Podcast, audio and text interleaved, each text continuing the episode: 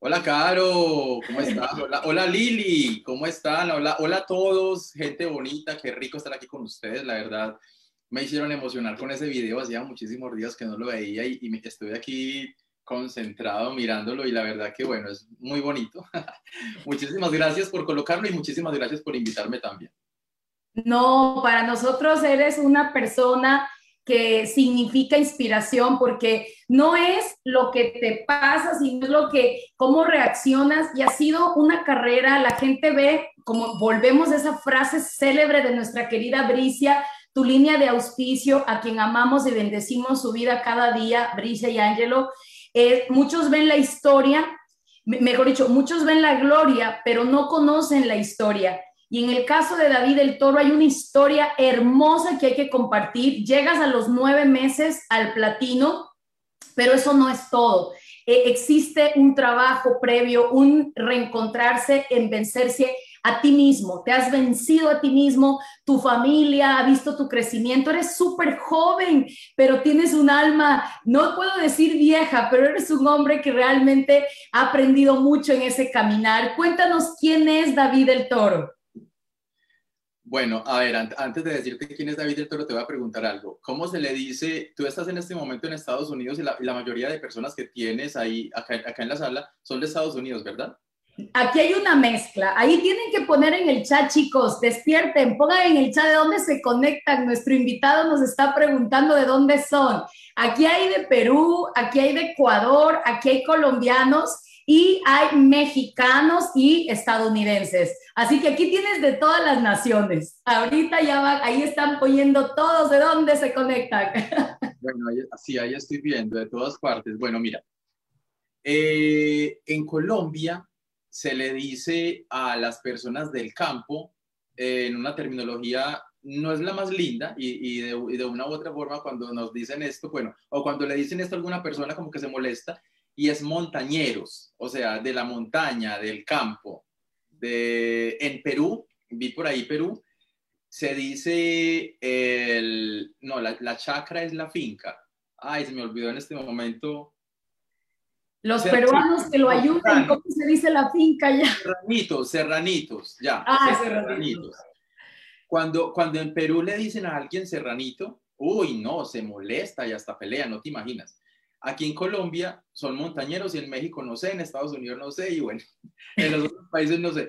El caso es que David del Toro es, es montañero, es un campesino, eh, mi familia eh, son muy humildes del campo. Mi papá eh, fue, bueno, todavía lo es, está vivo gracias a Dios. Es un agricultor, pero no un agricultor asalariado, sino un agricultor, perdón, no un agricultor independiente, finquero, sino que es un agricultor asalariado eh, y en ese, en ese entonces, hace muchos años, cuando yo estaba chico, pues imagínense, el mínimo en el campo es una limosna de lo más terrible. Y entonces mi papá cuando se casa con mi mamá, mi mamá trabajó en casas de familia toda, toda la vida, eh, pero cuando se casó se salió de trabajar y pues se dedicó a la casa, a, a ser ama de casa y a criarnos a nosotros. Y entonces, pues ya un día, cuando empezamos nosotros la escuela, eh, somos cuatro hermanos, yo soy el tercero de los cuatro, y pues cuando eh, inició el primero, yo soy el segundo, perdón, eh, cuando el primero entré a la escuela, pues ya llevaba dos años estudiando, luego entré yo, y cuando entré yo fue pues ese cambio tan abrupto en mi casa, porque entonces papá y le dice a mamá, bueno, ya Juan Carlos que se salga de estudiar porque yo ya no tengo para pagarle a los dos, porque ya David va a entrar y pues la idea era que Juan Carlos se saliera, yo entraba a estudiar solamente los dos primeros años como para medio aprender a leer y pues luego el tercero, o sea que yo salía también a los dos años, ya me iba a trabajar como papá del campo, chiquiticos de nueve años y, y pues bueno, ya ahí mamá es cuando dice no, yo vuelvo a trabajar a las casas de familia, se fue a trabajar a las casas de familia, fue ella pasó de ser eh, ama de casa a empleada doméstica y pues ya, ahí como que esos son los inicios de mi vida. Así que dale tú nomás, pregúntame lo que tú quieras, yo te voy diciendo las partecitas que tú quieras. es, una, es una historia maravillosa, pero también David reconocemos que no siempre sabías lo que es la vida de, de los negocios, o sea, si bien si veías a tu papi trabajar duro, pero no te formaste, eh, vamos a decir, en, eh, oh, súper ingeniero comercial, no, sino que fue un momento en donde tú empezaste a ver cosas que tal vez ya no querías vivir, momentos en donde dijiste, bueno, me está pasando, pero no quiero continuar así, necesito hacer un cambio. ¿Cuándo fue ese momento que nuestro querido David dice, yo voy a hacer un cambio? Ay, caro. bueno, eso fue tenaz, eso fue cuando yo me, yo, yo me convertí, a ver, yo creo que la falta de dinero no es un problema en las personas porque es algo que se puede de una u otra manera superar. Pero yo desde chiquito era, eh, siempre quería lo mejor, siempre quería cosas buenas, muy ambicioso es la palabra. Y, y esto me llevó a lo que sí realmente fue mi problema, un problema tenaz, eh, que esto sí fue, casi me lleva a la muerte y fue el ser tan acomplejado. Eh, yo era súper acomplejado, súper tímido. Eh, este grado de inferioridad, yo me sentía menos que todas las personas, no importaba si eran profesionales, si habían estudiado, si no estudiaron, yo era súper, súper, súper acomplejado. Y entonces pasó toda esta etapa de la escuela y el colegio, y cuando salí del colegio, entro a, a, a ser vigilante, y cuando paso a la vigilancia, pues obviamente yo dije, bueno, como que ya tengo unos ingresos, y pues creo que tengo que ir a la universidad. Y ahí es cuando me matriculo a la universidad y vino este choque tan impresionante social de que el colegio y la escuela eh, y, el, y el colegio, como que de una u otra manera con mucha dificultad los sobrellevé. Pero porque eran personas, mamá, en la escuela eran niños de, de, mi, de, mi, de mi vereda, del campo, de por ahí los vecinitos. En el colegio eran niños del pueblo, porque yo soy de una vereda, luego está el pueblo eh, y luego la ciudad. Entonces, eh, en el colegio como que mamá al inicio perdí el año porque el choque también fue fuerte, pero mamá me llevó a un colegio donde los niños eran más parecidos como a mí, eran muy de mi condición. ahí hice hasta noveno. Y luego en un colegio para mayores, de un nocturno, ahí pude terminar el bachiller. Entonces, como que ya estaba más tranquilo. Cuando paso a, ser vigilante, que ahí es cuando yo mismo decido ir a la universidad, sí fue el choque total, es cuando yo me enfrento como al mundo, yo todo el tiempo viví como en una capsulita, como encerradito ahí, como que no me toques, no me mires, y, y cuando ya fui a la universidad, entonces ahí sí fue ya el choque, cuando yo dije, Dios mío, esto es el mundo real, y empecé a ver una cantidad de chicos mm, súper bien parecidos, con su buena ropa, algunos tenían carro, y, y entonces yo dije, no, definitivamente esto ya no es para mí, no puedo, y ahí es cuando decido no volver a la universidad. Había pagado ese primer semestre, perdí el dinero, regresé a ser vigilante nuevamente. Y estando en vigilancia es cuando tres veces decido quitarme la vida porque pensaba yo en ese momento que mi vida era muy miserable, pero no me la quité por el tema de que mi sueño era sacar a mi mamá de trabajar de las casas de familia, por eso no me la quité. Entonces, cuando yo decido hacer esa transformación, ese cambio, es cuando yo dije, bueno, si no fui capaz de quitarme la vida, yo no quiero seguir siendo pobre, ya estoy aburrido, ya esto no es para mí, y si no me quito la vida, pues tengo que hacer algo, pero yo tengo que aprender. Y es cuando conozco, eh, en esa búsqueda, pues ya no había, ya no había ido a la universidad, y, y conozco el multinivel, conozco el network marketing, me dio mucho miedo, mucho temor, y ahí es cuando ya inicio este cambio, esta etapa de transformación, de tener que leer, de aprender a hablar en público. Esto fue lo más tenaz del universo para mí. Esto fue un choque y un proceso de mucho tiempo. E, el hecho de, de, yo siempre estar cabizbajo, de que no querer mirar a nadie a los ojos, yo solamente podía resistir la mirada a los ojos de mi familia, de mi mamá, mi papá, mis hermanos, y de pronto algunos familiares como muy allegados, mis tías, mis primos, pero de resto siempre que alguien me, dirigía la palabra, yo siempre estaba cabizbajo, yo respondía, pero, pero siempre estaba no mirando a la persona porque no podía resistir esa mirada. Entonces imagínense el proceso de yo pasar a hacer redes de mercadeo, de tener que pasar a una prospección de personas, de tener que pararme enfrente de personas a, hacer, a, hablar de un negocio.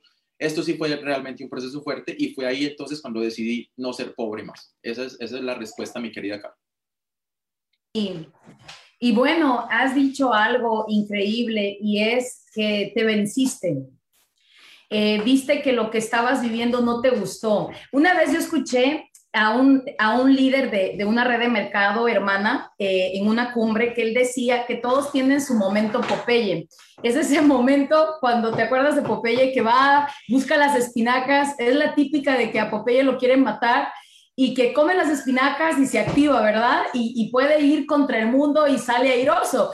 Entonces, ahora escucharte fue tu momento, Popeye, fue el momento en donde realmente decidiste cambiar el rumbo de tu vida porque no estabas feliz Primero porque tu mamá estaba pasando por momentos que tal vez ella hubiera pensado que los merecía, porque a veces también en nosotros nos volvemos como que no merecemos, como que dentro de nosotros pensamos que la grandeza no nos pertenece. Es difícil hablar de ese tema, pero es real. Hay muchas personas que viven en carencia, aunque tuviesen dinero, porque piensan inconscientemente que no lo merecen. Entonces tú decidiste cortar con esa creencia y empezaron tus primeros pasos. Yo creo que no ha de haber sido nada fácil, obviamente, hacer multinivel en ese entonces, más que todo tal vez por, por el vehículo que te montaste, la empresa que estuviste y todo ese rollo, pero cuando llega eh, llegó algún momento la frustración en el multinivel, en otras empresas, llegaste a botar la toalla y no en la playa, sino que literal la botaste en algún momento. Mm, pero no, yo nunca he votado la toalla. Desde que yo tomé esa decisión, esto fue una decisión inquebrantable. Eh, yo siempre les he hablado a ustedes de una decisión sostenida. Sí he tenido fracasos, sí he tenido muchos fracasos de que la organización se me fue a pique, de que la compañía se fue, e, esa primer compañía en la que yo estuve seis meses, cuando yo ya había renunciado a la vigilancia, me echaron de mi casa porque mi papá y mi mamá me botaron de la casa porque yo era muy responsable, porque estaba renunciando a un trabajo donde según ellos tenía todas las prestaciones. Entonces, eh, yo estuve seis meses batallando con, con esa empresa, trabajando muy fuerte, y cuando un día llego y encontramos un letrero en la puerta, un portón café grandísimo, y simplemente decía, se alquila este local. Claro, yo te cuento que yo me eché al piso a llorar. Yo, Dios, Dios mío, o sea, yo vivo de esto. Y yo le decía a la persona que me invitó, que se llama Lina Gómez, ahorita hace parte de Inmunotech, yo le decía, Lina, ¿qué pasó? O sea, nuestra empresa, ¿para dónde se fueron? Y cuando se arrima el portero de vecino y nos dice, me vio llorando, yo me, yo me eché al piso y nos dice, eh, les cuento que la compañía anoche sacó todos los muebles y se fueron para Bogotá y están alquilando ese local. Y yo más lloré y yo, Dios mío, ¿qué es esto? Y justamente, Caro, ese día tomé la decisión más importante de mi vida. Eh, hay un, eso fue ya en la ciudad eh, del pueblo, yo me desplazaba hasta la ciudad. Y cuando sucedió eso, eh, ese día hay un parque aquí en Medellín que se llama el Parque de Berrío. Y te cuento que yo ese día, después de llorar y, y, bueno, hablar con Lina, la, la, la, resondré, le dije, Lina, ¿cómo así tú me metiste en esto? Yo vivo de esto, yo renuncié a la vigilancia, en mi casa me votaron y yo no me he ido porque me votaron y yo no me fui porque no tenía para dónde irme. Lina, ¿qué vamos a hacer? Tú tienes la, yo, yo le decía, en, medio de mi ignorancia, porque obviamente pues ella tampoco, pero yo le decía, Lina, tú tuviste la culpa, mira, me hiciste hacer eso. Y después de pasar todo ese proceso, yo me fui y me sentí al parque de Berrío. Eh, y ese día yo recuerdo que yo pensé, jamás en mi vida voy a volver a ser empleado de nadie porque yo ya sé que hay algo más para mí en la vida. No voy a volver a ser empleado. Y ese día compré el colombiano, un periódico muy famoso aquí en Colombia, el colombiano, y busqué en los clasificados lo que yo más miedo le tuve en toda mi vida, y es la parte de las ventas. Hay un sistema de ventas aquí en Colombia que es cuando tú vas a una empresa ellos te prestan un artículo. En ese entonces lo que yo más vendí fueron ollas, Biblias eh, y cursos de inglés. Entonces yo iba a la empresa, ellos me prestaban el, producto, yo me iba a los barrios a tratar de venderlo. Si vendía, le pagaba a la compañía lo que vendí, me quedaba con la comisión. Y si no vendía nada, simplemente regresaba el producto. Nos mandaban un supervisor para que, para que nos cuidara, que no nos robáramos la mercancía. Y entonces ese día yo miré, busqué, yo sabía que eso existía, le tenía pánico porque yo en medio de mi timidez y mis miedos, como me iba a ir a ser vendedor, entonces ese día yo tomé la decisión de que iba a hacer eso mientras me preparaba y volvía a encontrar otro proyecto parecido al que yo tenía de redes de mercadeo. Entonces, no, nunca tiré la toalla, jamás. De, mira lo que pasó y otras cosas pasaron más adelante, pero nunca en mi vida tiré la toalla y nunca dije voy a volver a ser empleado. Es tan poderoso lo que tú dices porque ya conociste una parte de ti que tal vez te daba miedo y por eso decimos que cuando tienes miedo tienes que hacerlo porque es sinónimo de que algo grande va a pasar en ti y a los miedos los venciste y obviamente a tu corta edad en ese entonces, ¿cuántos años tendrías? ¿18, 19? No, yo creo que ya tenía eh, por ahí 22 años, porque yo sí conocí la industria a los 17 años, pero pasó todo ese proceso que pasamos todos, de eso no funciona, eso es una estafa, eso son mentiras, entonces viví todo ese proceso en medio de la vigilancia y, y tanta cosa, y finalmente tomé la decisión como a los 22, 23 años por ahí. Increíble, increíble tu historia, es muy inspiradora porque en ese entonces tú estuviste en la parte de los inicios del multinivel y se cuenta allá en esos inicios que no era como ahora, página virtual, producto que llegaba a la puerta, la, contabilidad o el informe de la línea descendente tan, tan, tan, sino que en el pasado sí era bastante complejo y eso me imagino que fueron tus inicios. Pero mi querido David, ¿Cómo llega Inmunotech? Cuéntanos ese momento cuando te invitan a hacer Inmunotech. Eh, no sé si fue Lina o, quién fue que te invita, te hace la llamada y tú ya estabas, estabas tal vez desarrollando algún otro negocio de multinivel.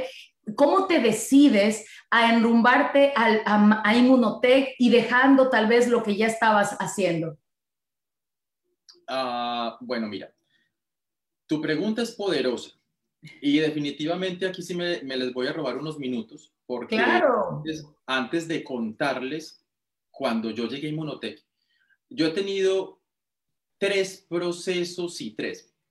Uno, todos en la vida tenemos muchos procesos y tenemos muchas pruebas, pero yo tuve en mi vida tres procesos eh, o tres momentos que definitivamente marcaron mi vida. Y fueron momentos en los que yo realmente pude haber tirado la toalla, como tu, como tu pregunta, eh, como me haces tu pregunta ahorita.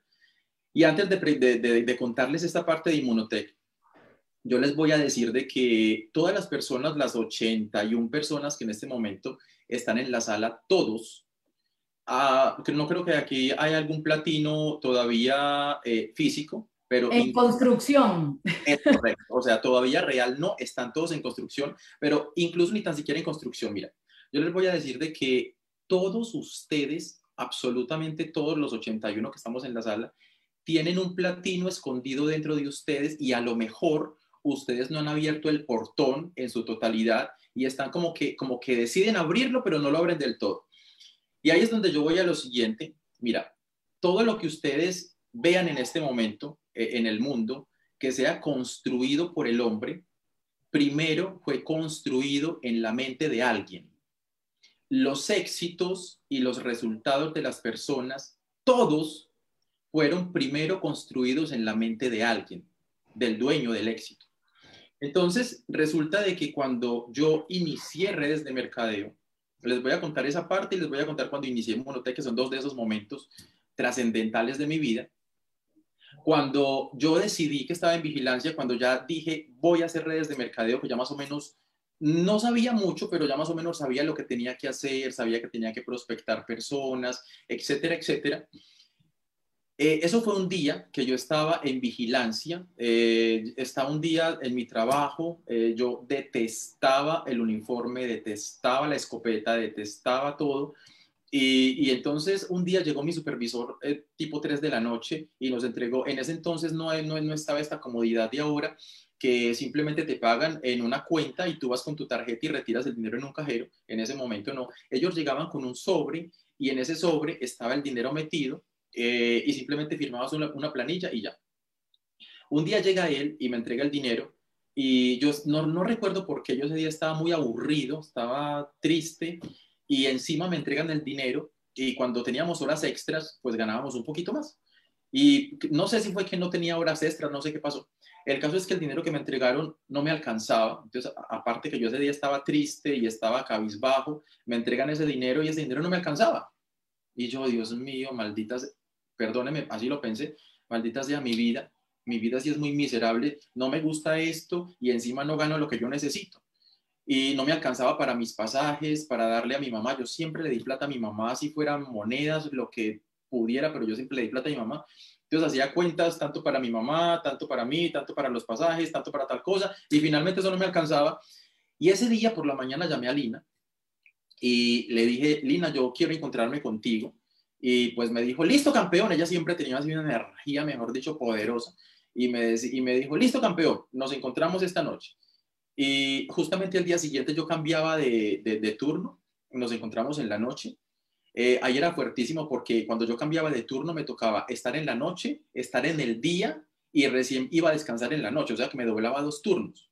Entonces ese día cansadísimo y todo, me fui y me encontré con Lina y yo la pregunta que yo le hice a Lina fue, Lina, ¿en realidad yo voy a ser millonario con eso que tú haces? Porque les quiero contar a ustedes en este momento que todos tienen una historia diferente y mi tema, o sea, yo hice, yo empecé a hacer redes de mercadeo porque yo quería plata. O sea, yo a mí en ese momento no me interesó si el producto era muy bueno, si no era tan bueno, no, yo quería plata, yo quería dinero, yo quería transformar mis resultados. Entonces, yo le dije, Lina, en realidad yo voy a ser rico, yo voy a ser millonario con eso que tú haces. Esa mujer me dijo, mira campeón, la industria de redes de mercadeo si tú lo haces profesionalmente, te va a dar mucho más de lo que le da una carrera a un profesional. A mí eso nunca en la vida se me pudo olvidar. Y ella empezó a contarme su historia de los productos y el plan de mercadeo y tanta cosa. Les cuento que yo ese día no le escuché absolutamente nada. Ella habló ahí como una álvara mojada, yo todo el tiempo, yo, mi cuerpo estaba ahí frente a Lina, pero yo les cuento que yo estaba lejos. Mi pueblo se llama Girardota. Mis papás en este momento, yo no vivo ahí en este momento, sí estoy en Medellín, pero ellos viven en el pueblo. Ya pues eso, está totalmente reformado, muy bonito. Pero entonces yo me encontré con Lina en el pueblo, en Girardota. Eh, mis papás viven en la vereda. Eh, yo me encontré con ella en el pueblo y yo recuerdo que mi mente, cuando estábamos ahí en esa reunión, mi mente estaba en otro pueblo que se llama Puerto Berrío, más o menos a unas cuatro horas de mi pueblo Girardota. Entonces, cuando ella terminó de hablar, yo le digo, Lina, mm, Puerto Berrío ya está abierto. Y me dice, no, no está abierto. Y yo le dije, listo, Lina, yo voy a abrir Puerto Berrío. Entonces, Lina, ahí mismo se compuso así, se enderezó y me dijo, campeón, espera, espera, espera. No, no, no, no tan rápido. Primero tú tienes que leer, te preparas, te instruyes. Y yo le dije, Lina, yo no tengo tiempo. Mira, era tal la determinación que yo tenía que yo le respondí a ella, yo no tengo tiempo, yo tengo que hacerlo ya. hagamos un trato, Lina. Tú vas y me das la reunión y yo hago todo lo otro que hay que hacer. Yo quiero que ustedes vayan pegando a esta historia para que ustedes la vayan llevando a la de ustedes. ¿De dónde empezó a nacer ese líder? Cuando yo era una persona re tímida, súper eh, distraído, súper triste, súper acomplejado. ¿De dónde salió esa decisión? todos, y ahí es cuando yo les dije a ustedes, todos tenemos dentro de nosotros un platino. Solo que tú tienes que decidir en qué momento lo dejar salir. Entonces, Lina obviamente me dijo que no, eh, que ella no estaba de acuerdo, pero que si yo insistía, ella me apoyaba. Yo les quiero contar a ustedes que, mira, yo sin experiencia y siendo tímido y teniendo grado de inferioridad, etcétera, etcétera, me fui para mi casa esa noche hice la planeación de todo, absolutamente todo lo que tenía que hacer para ir a abrir Puerto Berrío. Llamé a Puerto Berrío, busqué una emisora, los llamé y les dije que yo necesitaba, yo no sabía que se llamaba un spot en ese momento. Yo les dije, necesito que me redacten un mensaje y me lo lean eh, tipo propaganda y me lo lean toda, toda una semana, a la próxima, a la siguiente semana que yo estaba planeando todo eso. Y me dijeron, listo, lo hacemos, mándanos la información, nosotros se lo mandamos, tú lo revisas y cuesta tanto. Me fui para la ciudad en Medellín, busqué una señora de una tipografía. Lina obviamente me mandó mucha información, entonces yo saqué lo que me pareció más importante de todo lo que Lina me mandó. Mandé a hacer un volante a mi gusto. Tampoco le pregunté a Lina si le gustaba, si no le gustaba, no, a mi gusto. Lo mandé a hacer, mandé timbrar 2.000 volantes y presté dinero para poderme ir, pedí permiso que no, no iba a ir a la próxima, a la siguiente semana a vigilancia, organicé absolutamente todo Pasó esa semana, otra cosa, otro ingrediente muy poderoso. A mí no me gusta el calor, todavía en este momento no me gusta el calor, prefiero los climas fríos o cálidos. Acá Medellín es muy, muy cálido, entonces el, calor me, me, me, me, exaspera. Entonces, eh, Puerto Berrío es súper recontra caliente. Y esa semana en la que yo me fui, eh, lunes, mm, salí a la autopista tipo 3 de la mañana, 3 y media. A las 8 de la mañana estaba yo en Puerto Berrío y yo les quiero contar a ustedes que yo me desconozco y hay veces que me pongo a pensar en yo cómo hice eso. Y, y, ahí es cuando llego a la conclusión, ese líder venía incrustado en mí, venía escondido y simplemente yo le abrí la puerta y él salió con todo. Entonces, eh, llegué a Puerto Berrío, recuerdo que no fui a buscar desayuno, no, sí fui al hotel, a un hotel chiquitito, súper pobre, súper humilde, y fui, dejé el maletincito, un maletincito que tenía súper humilde, fui, lo dejé allá y no busqué desayuno, que voy a descansar un rato, no. Yo me fui a la emisora, recuerdo que yo dejé el maletín en el hotel y lo primero fue la emisora. Y me fui y, y les dije, bueno, muéstrenme en el mensaje y ellos me lo, me lo pusieron y eso sonaba súper bonito y entonces yo les decía, sí, eso es lo que quiero, pásenmelo toda la semana, cuántas veces en el día me lo van a pasar y cuánto me van a cobrar, yo les pagué, chévere. Y así mismo me fui y yo recuerdo que en ese pueblecito yo me iba a buscar todas las vendedoras, todas las vendedoras de Unique, de Jambal, y yo le preguntaba a todas las personas, ¿conoces una vendedora? ¿Conoces un vendedor? ¿Conoces una persona emprendedora? ¿Conoces una persona que le guste tener resultados diferentes? Yo manejaba términos así bien sencillos. Y entonces, eh, y mucha gente se me acerca y me decía, ¿por qué? ¿Qué están haciendo? ¿Usted qué es lo que trae? ¿Qué es lo que van a hacer? Y entonces yo les decía, mire, mira, yo no sabía la información. Y aquí es cuando yo les digo a ustedes, seguramente muchos de ustedes me han escuchado en conferencias, y yo les digo a ustedes, no es la presentación, o sea, tenemos en Inmunotech un descubre maravilloso, pero busquen la información de lo que a ustedes les impactó. ¿Qué te impactó del producto? ¿Qué te impactó de la empresa? ¿Qué te impactó del plan de mercadeo? Y esa es la mejor presentación que tú le haces a una persona la mejor de las mejores porque eso te nace así del corazón, te, te, te, aflora la pasión. En cambio, cuando tú lees el descubre y tú lees y lees y le cuentas y la otra persona termina así, así, ya se quiere ir, no, no ve la hora que tú termines. En cambio, cuando tú le cuentas lo que a ti te impactó, tú te vuelves a emocionar y esa emoción es la que contagia a la otra persona y ya después de que tú le abriste la mente, lo mandas a que escuche el video de Ricardo García Pelayo, a Rosa Ofelia, Arturo Arias, pero ya lo impregnaste de tu emoción, de tu fuerza. Entonces yo recuerdo que yo no sabía nada, yo no sabía nada de ese proyecto, pero yo recuerdo que yo le decía a la gente, mira, es que vino un proyecto maravilloso y eso va a cambiar la vida, eso es increíble y tú vas a poder generar ingresos adicionales a lo que haces, no importa que seas empleado, no importa que seas trabajes en tal parte.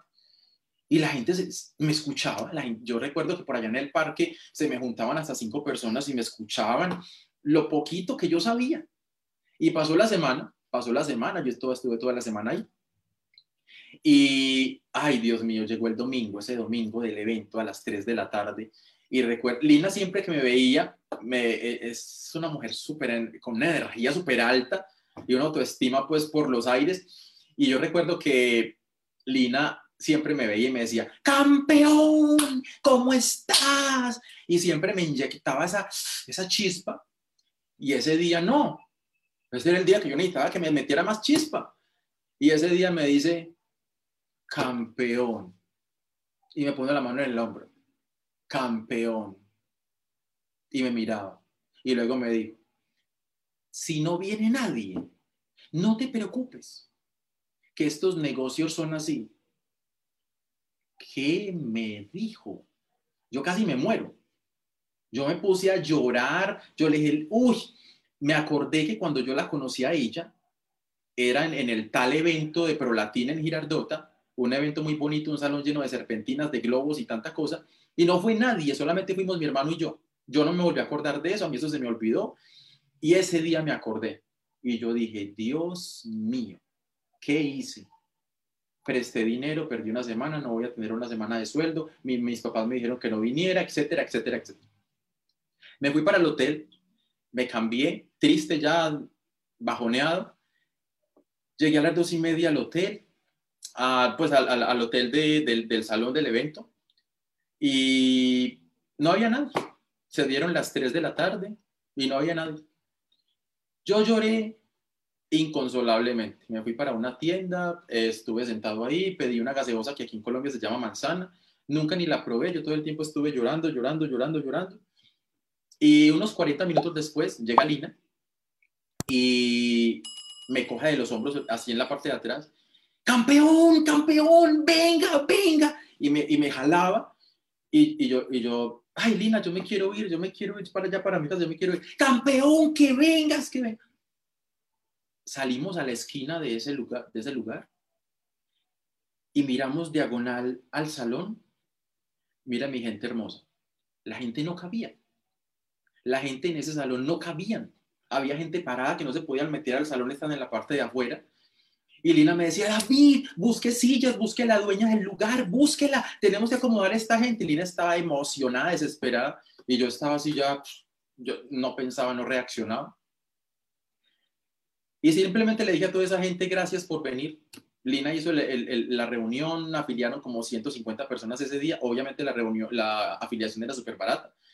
Y bueno, el caso es que ese fue el inicio, ese fue mi inicio. ¿De dónde salió ese líder? ¿Dónde estaba escondido? Era yo súper tímido, yo digo siempre burlándome de mí mismo, que yo tenía grados, posgrados, magister, doctorados, yo tenía todo en timidez, en complejos, en inferioridad.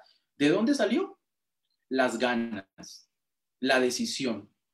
Si tú ya tomaste la decisión de ser platino, lo vas a hacer no puede importar los obstáculos y que fue que me dijeron que no, y que fue que mi patrocinador no me ayudó, y que fue que la línea se me cayó, y que ya era diamante y entonces eso se me cayó y ahorita soy plata, otra vez estoy cobrando como plata, no importa nada, es la determinación.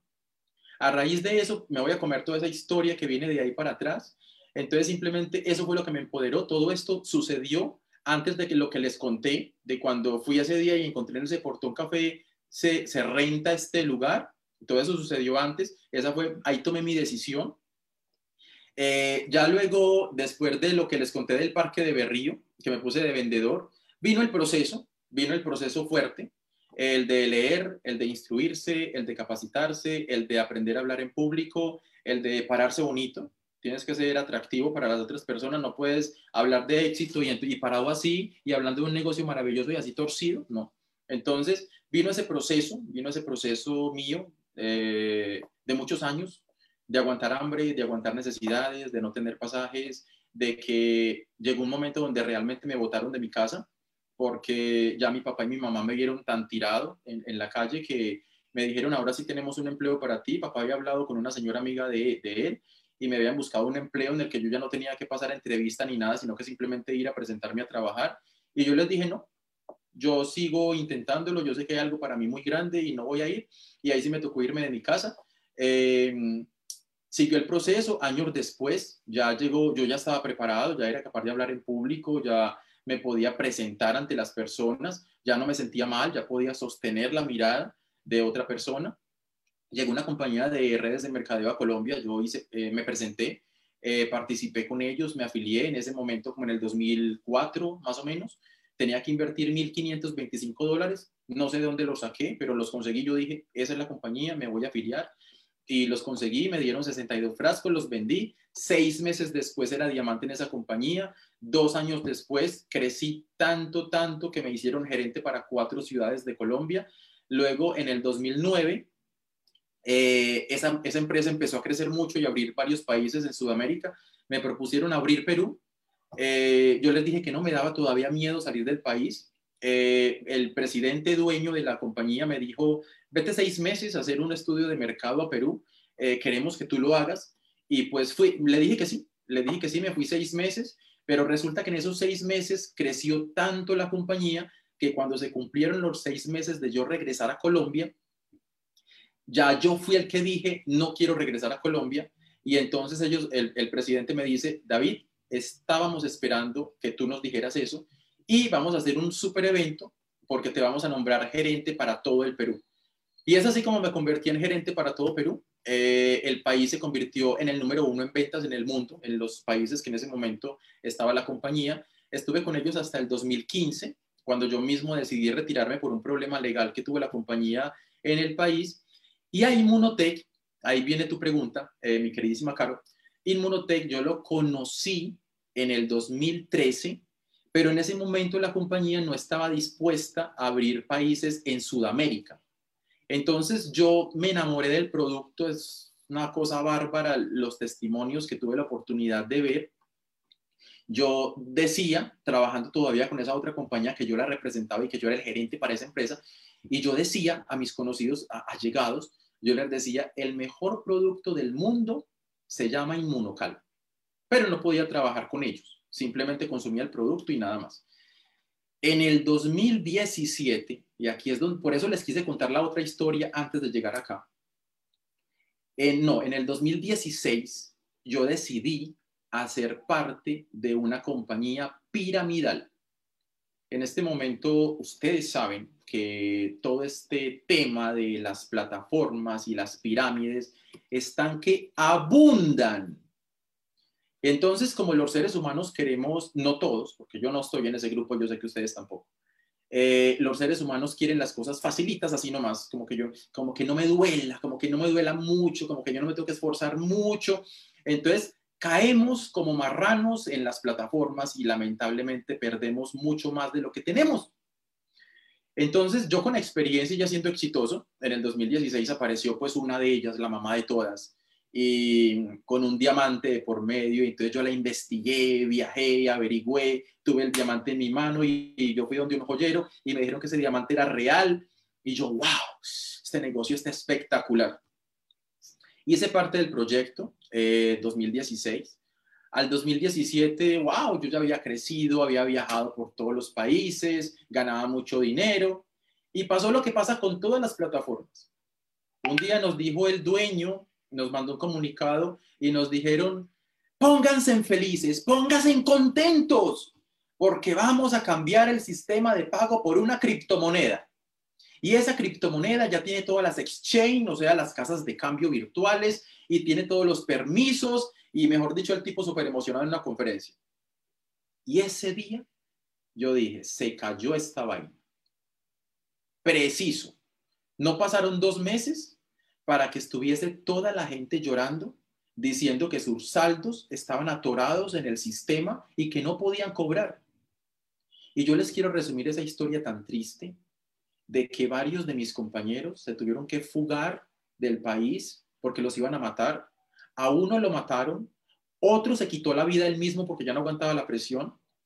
Y yo tratando de resolver ese problema, ¿saben qué hice? Agarré mis 300 mil dólares que tenía en el banco ahorrados, empecé a regresarle a toda la gente, gente que yo ni tan siquiera conocía, simplemente que decían, yo me metí a ese negocio porque te creí, David, porque yo te vi en tarima y yo te creí fue a ti. Y entonces yo empecé a regresar, a regresar, a regresar, a regresar, a regresar capitales que habían invertido. Y un día se acabó. Entonces vendí el departamento, un departamento de ensueños que tenía yo en, San Isidro, el mejor lugar de Lima. Y un día se acabó también. Y quedaba solamente el carro. Y el carro también se fue. Y yo me fui a vivir de arrimado a la casa de la mamá de una amiga mía. Y todavía quedaba debiendo más y ya no tenía para más y simplemente le dije a todas las personas, ya no tengo más, toqué fondo, ya no tengo ni para comer, no tengo para mandarle dinero a mi mamá y a mi papá, la perrita que adoro, que es mi vida, que se llama Lula, le tuve que decir a mi empleada que se la llevara para su casa y que ella viera la forma de darle de comer a Lula porque yo no tenía para darle, porque a mí antes me estaban dando la mía.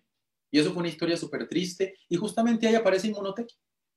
Inmunotech aparece en el 2018 cuando yo estaba en ese momento crítico, caótico, pero ese momento fue tan duro porque cuando yo inicié, pues me estaba haciendo de ceros en la historia que les conté ahorita.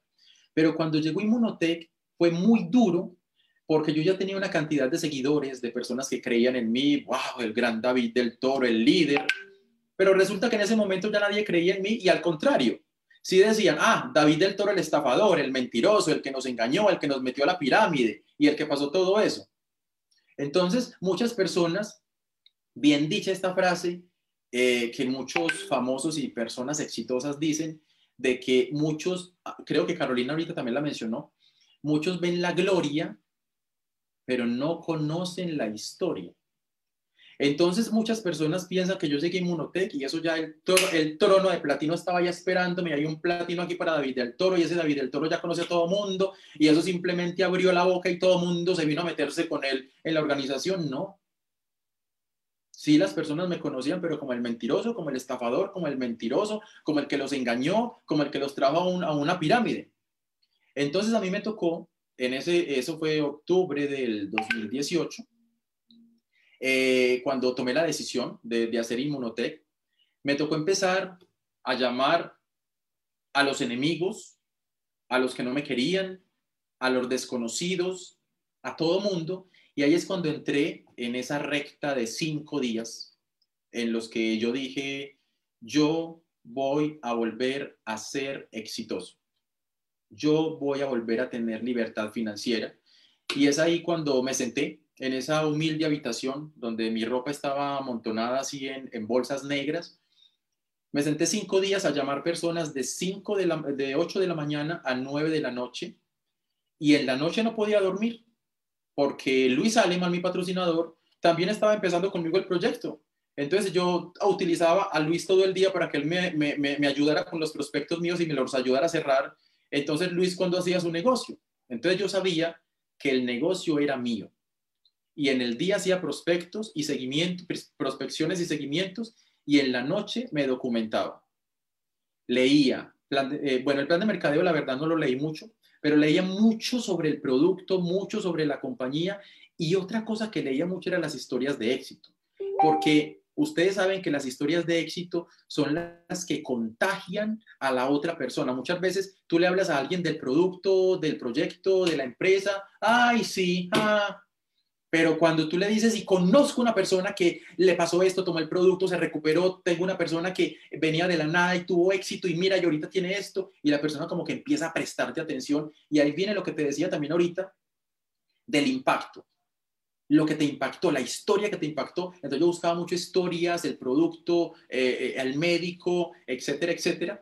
Y en estos cinco días me hice oro, eh, me hice oro, luego Luis me llevó a México eh, no tenía para pagar el paquete, me tocó decirle a Luis en México, por allá a final de mes présteme la plata porque yo no tenía para pagar mi paquete. Y Luis me la prestó y ya, y ahí comenzó la historia de éxitos, luego esto fue imparable, eh, yo recién vine para Colombia en diciembre del mismo 2019, el 27 de diciembre, es pleno fin de año y yo quería cerrar mi diamante en ese, en ese mes y lo cerré, eso era la gente el 31 por la noche, el primero, y yo les timbraba y yo les decía, no, mire, tenemos que hacer esto, hay que pagar el paquete, y yo me inventaba promociones que la compañía no tenía, porque yo necesitaba cerrarlos, y yo necesitaba ser diamante, y lo cerré, y ya ustedes conocen el resto de la historia, seis meses diamante ejecutivo y nueve meses platino, y esto es gracias a Dios, a la compañía, al mejor producto, a los equipos, a la empresa, a todo mundo. Carolina, esa era la historia. Quiero decirte, quiero decirte que de verdad es una bendición tenerte hoy aquí. De verdad te digo de lo más profundo del corazón, sabía tu historia, eh, entre comillas, pero hoy has tocado el corazón de toda esta gente, de verdad nos hemos quedado mudos y, y, aquí no hubo quejas, aquí no hubo señalamientos de Lina, aquí no hubo caídas, sino hubo reflexiones y fortalecimiento. Mira, hay cuatro líderes que se mueren por preguntarte. Estos cuatro líderes son líderes apasionados, eh, que son oros. Ellos están realmente aprendiendo su camino y quieren hacerte preguntas y ya están así contando. Entonces, quiero empezar con una doctora a quien todos amamos. Es una doctora cubana. Ella tiene un sueño muy grande que es poder vivir plenamente con su familia en Cuba ella, eh, ella tiene una clínica, pero ella quiere ya una libertad financiera y nos lo ha dicho, Carolina, aquí se podrá y obviamente pues al escucharte ya lo hemos dicho y hemos corroborado que sí, así que nuestra querida doctora Miriam Valdés, adelante mi doctora Miriam con su pregunta para nuestro querido platino David el Toro. Eh, mi doctora Miriam, ¿nos escucha? Ahí está. ¿Cómo no? ¿Cómo no, Caro? Estoy súper emocionadísima porque la verdad que es una historia impresionante la de este joven, porque para mí, comparado conmigo, eres un joven y verdaderamente es admirable todo lo que pasó y como nunca se rindió. Mira, eso cuando él habló de que pensó en algún momento quitarse la vida, no, para mí no es posible eso, porque yo siempre apuesto por la vida, yo soy médico, yo siempre apuesto por la vida. Qué bueno que aquello pasó por su lado y no lo, y no lo, lo afectó. Pero ahora yo quiero saber eh, cómo es posible, cómo es posible en medio de todo ese avatar que pasaste, cómo es posible que la incertidumbre no te haya rebasado. Porque mira, solo Dios sabe que yo tengo muchas ganas de triunfar en esta empresa. Solo Dios sabe que yo tengo una necesidad imperiosa de salir adelante para cumplir mi porqué poderoso pero hay cosas que a veces me, me, me hacen imposible lograr esto porque a veces, por mucho que yo lo, lo desee, me rebasa a veces la incertidumbre porque no solo depende de mí, depende de otros. A veces cuando tú vas por la calle en el tránsito, tú dices, ten mucho cuidado, no vayas a tener un accidente, pero no depende solo de ti, depende también de los que están alrededor tuyo manejando. Ahora yo te pregunto, ¿Qué hiciste tú para que no te rebasara la incertidumbre y pudieras llegar al final de todo esto? Mi queridísima doctora Miriam, vea, yo les voy a ser bien sincero. todos tenemos miedo, todos tenemos incertidumbres, todos tenemos dudas. Eh, de hecho, cuando Luis me habló de, de Inmunotech, yo ya conocía Inmunotech, sabía que era el mejor producto, sabía que yo no conocía el plan de mercadeo porque la verdad nunca me interesó, pero todavía sabiendo eso, yo, yo incluso eh, eh, recuerdo que en el 2013, cuando conocí Inmunotech, yo dije, ese producto es tan bueno que aunque el plan, perdónenme la expresión que voy a decir, aunque el plan de mercadeo sea caca, uno se puede hacer millonario acá porque todas las personas van a querer tomar ese producto. Entonces yo ya sabía eso. Y sin embargo, cuando Luis me llamó, yo en ese momento estaba tratando de emprender con una agencia de viajes. Eh, había prestado, mire, les conté la situación en la que yo estaba. Y sin embargo, en tremenda situación, yo había prestado 10 mil dólares para montar la agencia de viajes. Mi secretaria cometió un error, con nos logramos conseguir eh, un viaje que en ese momento tenía HND, otra empresa de multinivel. Ellos iban a hacer una, excursión de ese momento de Perú a, a Brasil. Y yo logré, por medio de un amigo, que me contrataran a mí. La agencia mía pues era súper pequeña, pero el amigo pues obviamente me ayudó y logramos que ese, eh, ese, evento, ese, ese evento, esa excursión se hiciera por medio mío. Lo logramos hacer, yo ahí me iba a ganar un, dinerito, unos cuantos eh, miles de dólares, eh, creo que eran como tres mil dólares que me quedaban libres a mí. Y recuerdo que mi secretaria me compró unos vuelos en los que montó unos sobre otros. Entonces, yo perdí la plata, finalmente no me quedaron tres mil dólares libres, sino que perdí seis mil dólares más en volver a comprar los tickets porque ya estaban fuera de fecha y ya habían subido y, pasó, y pasaron mil cosas. Cuando me llama Luis, yo, yo, pensé, Dios mío, volver a empezar. Yo miré los rangos, plata, oro, diamante, diamante ejecutivo, platino, y miré por allá el platino, un millón quinientos mil puntos, y luego dividí eso en dos porque contándolo como que todas las personas hicieran paquetes, pero pues eh, eh, tampoco la cuenta es así porque recordemos que no se va a hacer un platino solamente a punta de paquetes, o sea, son personas haciendo recompras y mantenimientos mensuales. Pero yo trataba de, hacer todas las cuentas y yo decía, no, volver a empezar, mejor sigo con mi agencia de viajes y, y me doy la pela. Trato de hacer otro préstamo, ya tengo todo montado, ya tenía oficina en, en, en, una, en la casa de otro amigo, tenía una pequeña oficina y yo dije, no, y el miedo me, me, atosigaba y Luis me decía, David, tú mismo me dijiste que ese era el mejor producto del mundo y ahora están aperturando Sudamérica, tú no querías Sudamérica y están empezando por tu país, por Colombia. Y yo me metí a ese cuartito, eso fue, eso fue, la llamada fue el 13 de octubre del 2018 y Luis regresaba a Perú de Colombia porque él vino al lanzamiento en Colombia, él regresaba el día 17 de octubre. Y yo en esos días del 13 al 17, yo pensaba, no, volver a empezar a hacer llamadas, qué miedo volver a llamar a las personas cuando ya me piensan que yo soy estafador. En, en la cuenta de Facebook, la gente me dejaba notas y me decían, estafador, mentiroso, nos robaste. Y, yo sabiendo que mis otros compañeros estaban muertos, que los otros se habían volado. Y yo, no, Dios mío, yo volverme a exponer al, al, público, a la gente, a que me vean. Y el miedo me, me ganaba.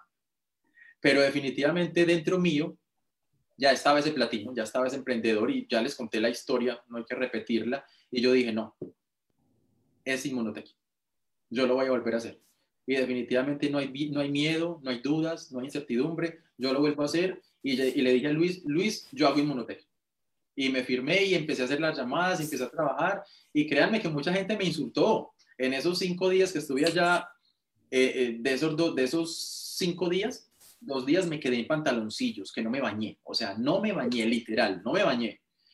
Y ustedes no se imaginan yo empezaba a las 8 y a las 9 de la mañana yo ya estaba insultado, ya me habían mencionado a mi abuelita, a la tía, al tío, al primo, porque tú sabes que la gente te insulta y te, ladrón, y me quieres volver a estafar. ¿Cómo se te ocurre?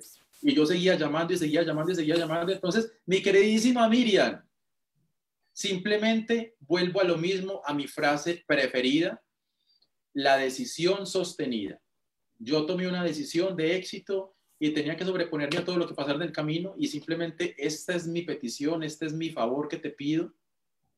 No le hagas caso al miedo, no a la incertidumbre, no a la duda. Simplemente este es el proyecto, es una oportunidad de oro. En este momento en el mundo entero estamos viendo el caos económico que se está presentando, las personas están muriendo de hambre. En este momento en Colombia, sumado al COVID, que la gente se muere de COVID, la gente, la, economía anda por los pisos.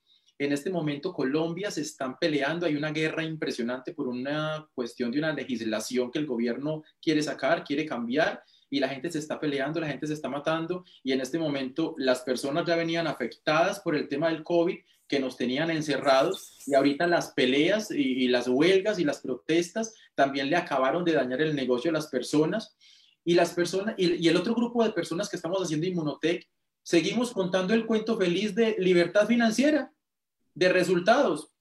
Entonces, mi queridísima Miriam, tenemos una oportunidad de oro en nuestras manos, algo inquebrantable. Recordemos el, año pasado, el, 2020, que fue cuando, cuando empezó todo este tema mundial del COVID. Inmunotech, ¿qué hizo? ¿Acaso lo vimos que empezó de para atrás? No, abrió un país nuevo, abrió una planta nueva en los Estados Unidos, eh, se pagaron más de 10 mil dólares, eh, más de 10 eh, millones de dólares en como agosto, creo que fue del año pasado. Entonces se abrió, se abrió Ecuador, saltamos del puesto 75 al 43. Dios mío, uno se pone a ver esto y uno dice, Dios mío, ¿qué es Inmunotech? Es un monstruo. Entonces, y, y encima la cereza del pastel en este momento es de que no solamente estamos en tu país o en el mío, sino que esto sigue abriendo países todos los años. Nos prometieron uno por año o dos, y este año, 2021, son cuatro. Y uno dice, Dios mío, yo no conozco gente en esos países, pero seguramente mis amigos, mis conocidos tienen personas allá y yo quiero gente allá y yo quiero eh, equipos allá. Y seguimos trabajando y un día simplemente vamos a hablar todos los que estamos aquí en este momento, los 88, vamos a estar contando una historia de éxitos independientemente a la historia que cuenten los demás que no quisieron hacer parte de esta familia inmunotech. Poderoso. Gracias, mi doctora Miriam. Gracias. La abrazamos. Gracias. Eres, eres admirable, mi amor.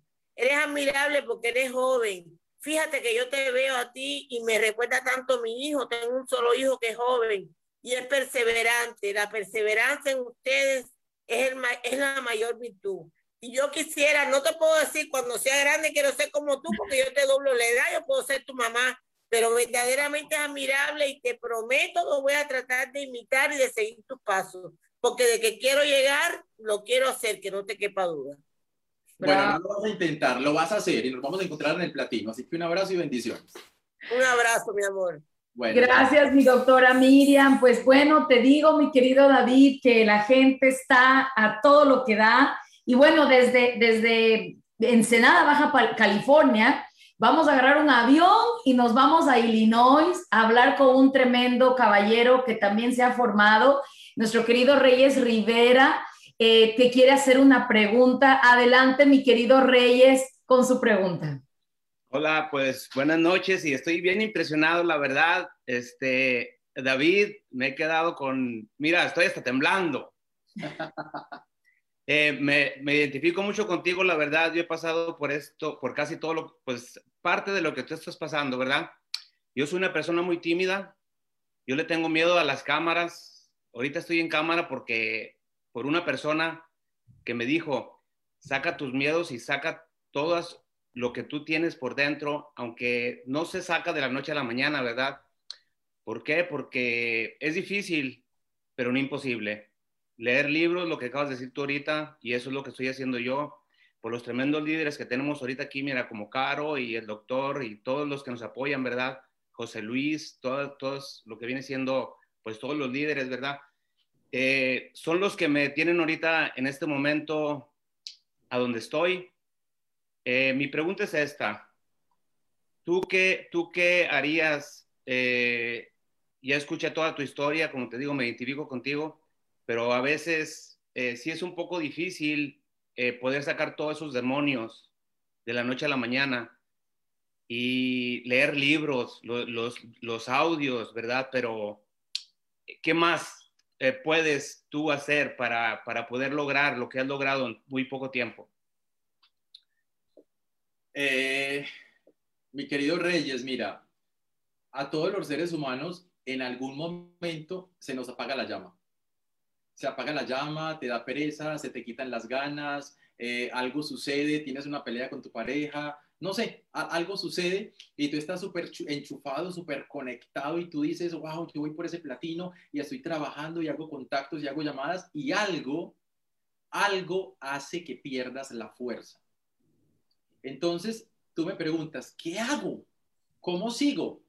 Entonces, ahí te digo de que la decisión sostenida te transforma la vida, pero la ayuda más poderosa es el motor todo lo que me llevó a mí a, que en algún momento eh, pudiera sobrepasar esas pruebas de cuando me quería matar, de cuando fui a la universidad, cuando yo me sentía toda una cucaracha ante, ante las demás personas, lo que, lo que me jalaba todos los días era que mi mamá seguía madrugando todos los días a coger el bus eh, y a trabajar en las casas de familia y cuando ella nos contaba que la humillaban, y que la, la, comida en esas casas estaba encerrada con candado y que a ella les tocaba llevar panela, eh, esto que viene de la chancaca de, la caña de azúcar, perdón, que saca, se saca de la, de la caña de azúcar, aquí se llama panela, no sé allá cómo se llama.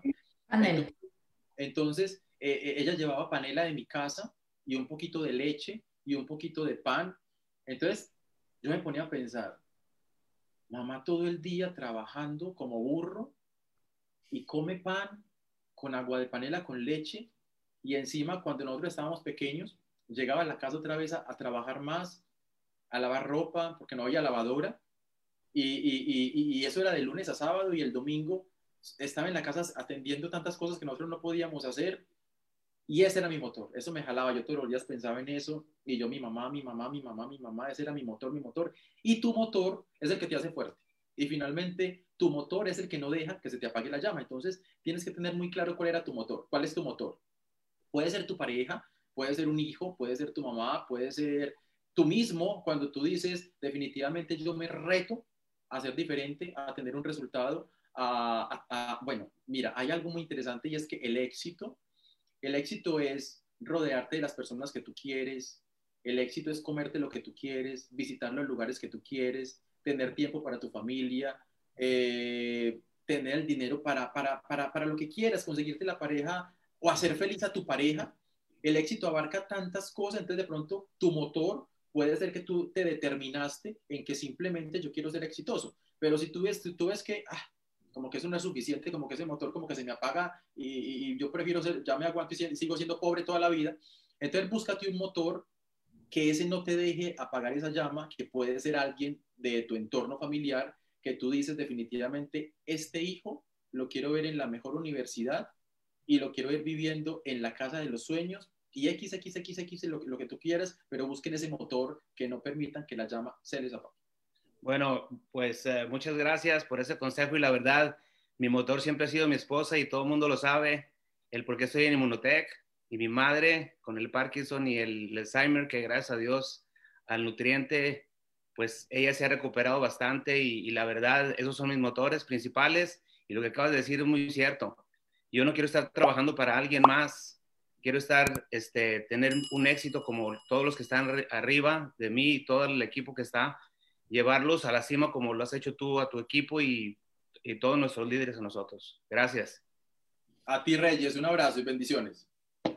Gracias, gracias David. Maravillosa esa reflexión. Búscate un motor que realmente te, no te haga apagar la llama. Y si el motor que tienes ahorita se te está haciendo apagar la llama, pues búscalo, recalcula, busca otro, algo que realmente te haga esforzarte. Y bueno, la noche ha pasado súper rápida. Tenemos dos preguntas más. Mi David, te abusamos un poquito porque ha sido una noche maravillosa, de verdad, maravillosa. Nuestra siguiente amiga es también de Illinois, de Chicago.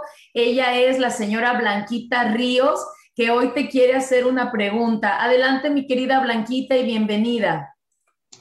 Hola, muy buenas noches. Mm, pues es un gusto estar aquí contigo, David. La verdad es que tu historia nos, nos ha impresionado realmente porque pues realmente lo que nos hace, yo creo, llegar hasta donde estás tú es realmente pisar fondo, llegar hasta donde tú este, a reinventarte cada vez que, que, bajas hasta abajo, ¿verdad? Y, y, es una de las cosas que a nosotros pues se nos hace difícil realmente, ¿verdad? Este, durante toda tu, tu exposición, ¿verdad? Pues has contestado muchas preguntas y realmente nos has dejado con, pues, o sea, has contestado varias preguntas, ¿verdad? Que, que realmente pues es reinventarte, aunque bajes, reinvertarte, pero yo quisiera saber cuál ha sido tu estrategia que usas tú más para, para ayudar a tu equipo a que, a que, a que siga adelante, que no se, que no se detenga. La estrategia, qué pregunta más buena. Saludos, Blanquita. La estrategia más fuerte mía es escudriñar sobre los sueños de las personas. De hecho, en este momento yo estoy incentivando a todo mi equipo para que no me hagan prospecciones de las tradicionales. Yo les estoy incentivando en este momento a que me aborden una persona y esto demora un poquito más, pero que aborden una persona, que le hagan a hablar a esa persona de los sueños, Pregúntale, eh, generalmente hay, que buscar la, forma bonita de llegar a la otra persona cuando de pronto no la conoces y haz que esta persona te cuente de sus sueños. ¿Qué sueña? ¿Qué quiere en la vida?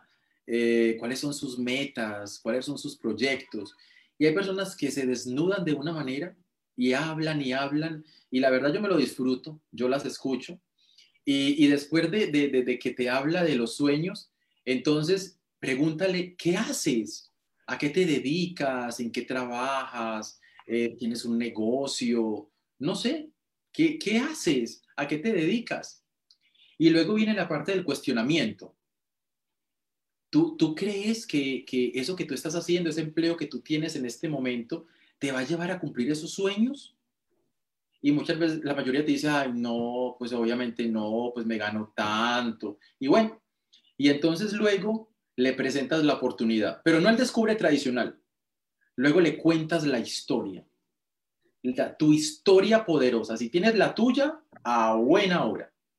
Y si no tienes la tuya, cuéntale una que a ti te impactó, una que tú dijo, wow, yo quiero ser como esa persona, yo quiero tener lo que esa persona tiene. Que no es la envidia, no es tener envidia, es, es querer ser, es tener un mentor, es, es seguirlo, es aprender de esa persona. Entonces esa persona que a ti te impactó, ese que tiene esa historia, que tú dices, wow, cuéntale esa historia. Y cuando tienes a esa persona totalmente interesada, le cuentas lo que te impactó a ti del proyecto. Si tú crees, como ya conoces su historia, ya conoces sus sueños, ya conoces mucho de él porque has platicado con él, entonces si vas por el lado del producto, cuéntale lo que te impactó del producto y cuéntale historias de recuperación del producto. Y por ahí un poquito también te le metes del sueño, o sea, ¿cómo puede hacer realidad ese sueño? Y entonces, si le vas a hablar de la empresa, ya yo te hablé ahorita de cosas que me impactaron a mí tremendamente de la empresa. Y si le vas a hablar del plan de mercadeo, pues estudiate el plan de mercadeo. Yo también con mis equipos cada rato me reúno y, y aunque quizás algunos me dicen, la repetición de la repetidera, sí, la repetición de la repetidera es la que nos hace exitosos. La Coca-Cola se hizo famosa porque la repiten y en todas las vallas, en los comerciales, en la televisión, en la radio, Coca-Cola, Coca-Cola. Entonces, yo me siento con ellos y les muestro el plan de mercadeo y les digo, muéstrenle a alguien lo que a ti te impactó, pegado de la historia, de la historia de éxito. Y me está dando un resultado. En este momento hemos recuperado platas perdidos, oros perdidos, diamantes perdidos. Eh, hace poquito un diamante ejecutivo que se nos había caído prácticamente casi hasta plata. Entonces, esa es la respuesta, mi querida Blanquita. Estoy trabajando así, escudriño en los sueños de las personas, porque aunque los tengamos dormidos, todo el mundo tiene un sueño y nosotros tenemos que esculcar en ese sueño, porque esta compañía es una máquina realizadora de sueños, cumplidora de sueños. Entonces, esa es mi estrategia más fuerte en este momento, mi querida Blanquita. Ok, muchas gracias. Muy bueno. gracias. Gracias, Blanquita. Qué poderosa, Blanquita, esa pregunta. Y muchas gracias, David. Ese plus que nos has dado, ya tomamos nota. Aquí tenemos ese grupo de universidad. El viernes nos vamos a poner juiciosos en buscar ese por qué nuevamente y poder eh, explicar, contar nuestra historia, identificar qué es lo que nos atrajo de Inmunotech. Y es como tú dices, decirlo primero, decirle a la persona por qué estás en la empresa, para que la persona te vea tu sonrisa, ¿verdad? Y bueno, quisiéramos presentarte al amor de mi vida, mi esposo José Luis, que quiere saludarte, estaba un poquito ocupado hace un ratito, pero ya está aquí, muere de ganas. Adelante, José Luis. Muchísimas gracias, David, por aceptar la invitación. La verdad es una bendición que estés aquí. O sea, el día de hoy me has revolucionado con tu historia. Conocía la gloria, pero no conocía toda tu historia, la verdad. Conocía lo que, lo que me han contado, lo que sale en los videos, pero ya eh, escudriñar todo eso, como dices hoy, wow. tenía varias preguntas, pero con todo lo que contaste me resolviste muchísimas porque eh, yo veo y digo, eh, tantas cosas que has pasado, digo, que te volteen a ver y te digan ratero, este, estafador y todo, y decir, lo vuelvo a hacer.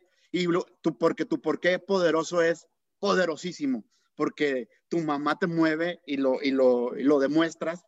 Y, ahora, mi pregunta es esta. El platino, el segundo platino más rápido de Inmunotech. Eh, tienes diamantes, tienes oros, tienes una organización muy grande. ¿Qué sigue para David?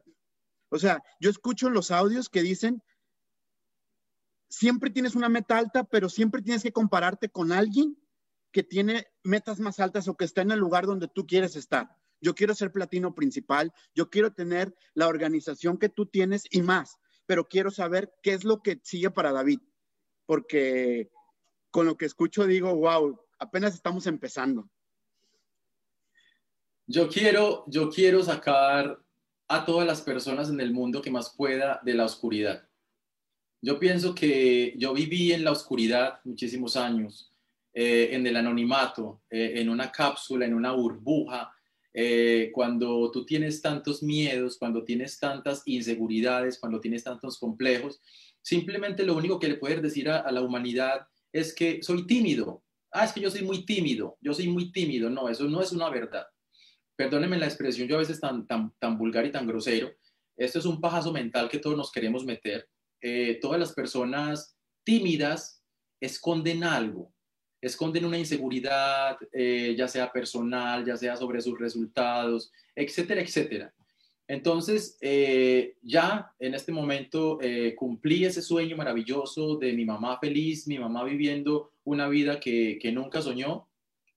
Y en este momento tengo esa otra misión de seguir inspirando vidas, de jalar vidas, de decirles, yo lo hice, yo vengo de donde tú vienes, lo puedes hacer.